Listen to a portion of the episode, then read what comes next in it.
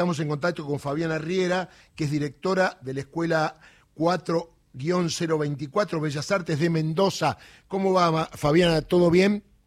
Ahora, buenos días Darío, buenos días audiencia. Sí, eh, bastante bien para, para el contexto, digamos. Está muy bien. Están movilizándose hace bastante tiempo, no es nuevo esto. Lo que pasa es que le falta visibilidad, ¿no? Hay muchos medios que ocultan sus reclamos y el gobierno de la provincia gasta más de 3 mil millones de pesos en pauta para los medios locales. Entonces, sí, la verdad que cuesta mucho que se visibilice, pero ya era imposible que, que, no, eh, que no se notara lo que está pasando.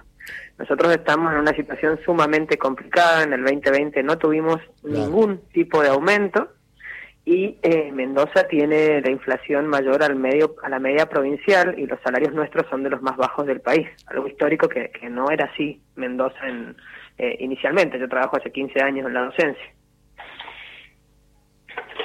Y ya están hartos, me parece, ¿no? Es que no es solamente el salario. Eh, yo podría darte una lista inmensa de cosas, pero para que te des una idea, eh, no tenemos sillas. Hubo cursos, tanto que habla el director general de escuelas de que despreciamos la, la presencialidad. Eh, Hubo escuelas que tuvieron que comenzar en burbujas porque no les alcanzaba el mobiliario. El nivel de desfinanciamiento de la educación en Mendoza ha sido del 35% en los años de, de Cambia Mendoza. Ha sido tremendo. Buen día, Fabiana. Sofía Mucheto te saluda. ¿Cómo estás? Buen día. Bueno, te escuchaba recién hablar de la silla, ¿no? Me imagino además en una provincia donde eh, hace muchísimo frío, donde hay nieve, donde se cierran pasos fronterizos y demás, lo que debe ser también, por ejemplo, si no hay sillas, no me quiero imaginar el gas y las estufas y la calefacción en las escuelas. Totalmente, totalmente. Eh, incluso en mayo había reclamos de directoras de escuelas rurales porque ellos tienen los Zeppelin y como el gobierno no había pagado, no les habían ido a cargar los Zeppelin, entonces los chicos albergados no tenían calefacción. Esa es la situación de las escuelas que, que el salario es lo que suma, pues la verdad estamos celadores por debajo de la línea de indigencia y docentes por debajo de la línea de pobreza. En Mendoza la canasta básica está en 100 mil pesos. Sé que la adhesión al paro es del 75% aproximadamente. ¿Qué respuestas le dan desde el gobierno? Que es el 35, dicen. ¿Qué respuesta del gobierno? Y ayer mandaron a la policía de Mendoza a recorrer las escuelas para corroborar la asistencia. Esa es la respuesta. Eso es represión, sí. Es tremendo. Y no respetan su derecho a reclamar tampoco.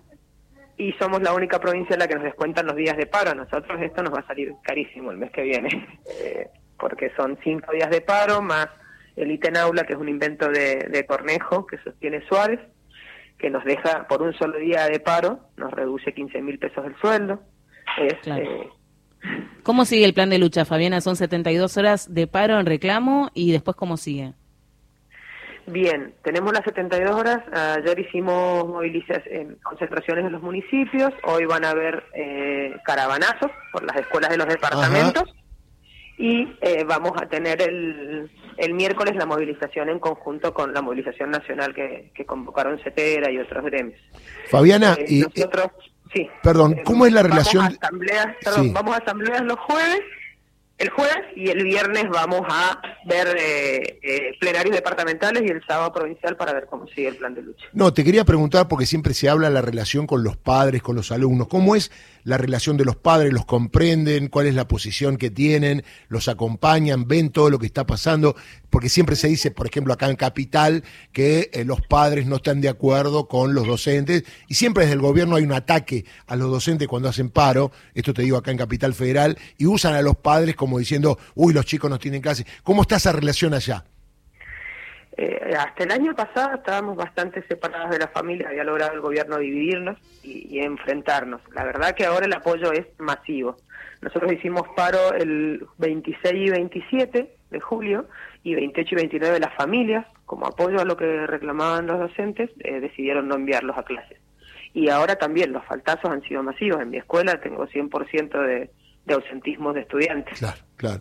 Bueno, Fabiana, te acompañamos en la lucha y vos decías, no, nos van a descontar, pero eh, toda lucha lamentablemente tiene su costo. Lo bueno es que al final terminen ganándola. Así que te mando un abrazo grande. Sí, sí, sí, sí. Eh, bueno, yo les agradezco la difusión y de todas formas creo que los días de paro no se deben descontar porque es nuestro Totalmente. derecho a huelga y que es una coerción tremenda porque el 80% somos mujeres y de ese un 60% somos sostén de familia. Claro. Así es que lo que está haciendo este gobierno es totalmente antidemocrático y hasta violento. Bueno, Muchísimas acá gracias por la cobertura. no, Sí. acá tenemos un ejemplo cuando yo le digo a la gente que el Poder Judicial tiene mucho que ver con todo lo que pasa, no solamente en la persecución por causas de corrupción o pseudo causas de corrupción, porque acá, si hay un reclamo gremial, la justicia debería determinar que los días de paro se paguen. Entonces, por eso digo que la justicia es muy importante para todos los aspectos de la vida nacional. Te mando un abrazo grande.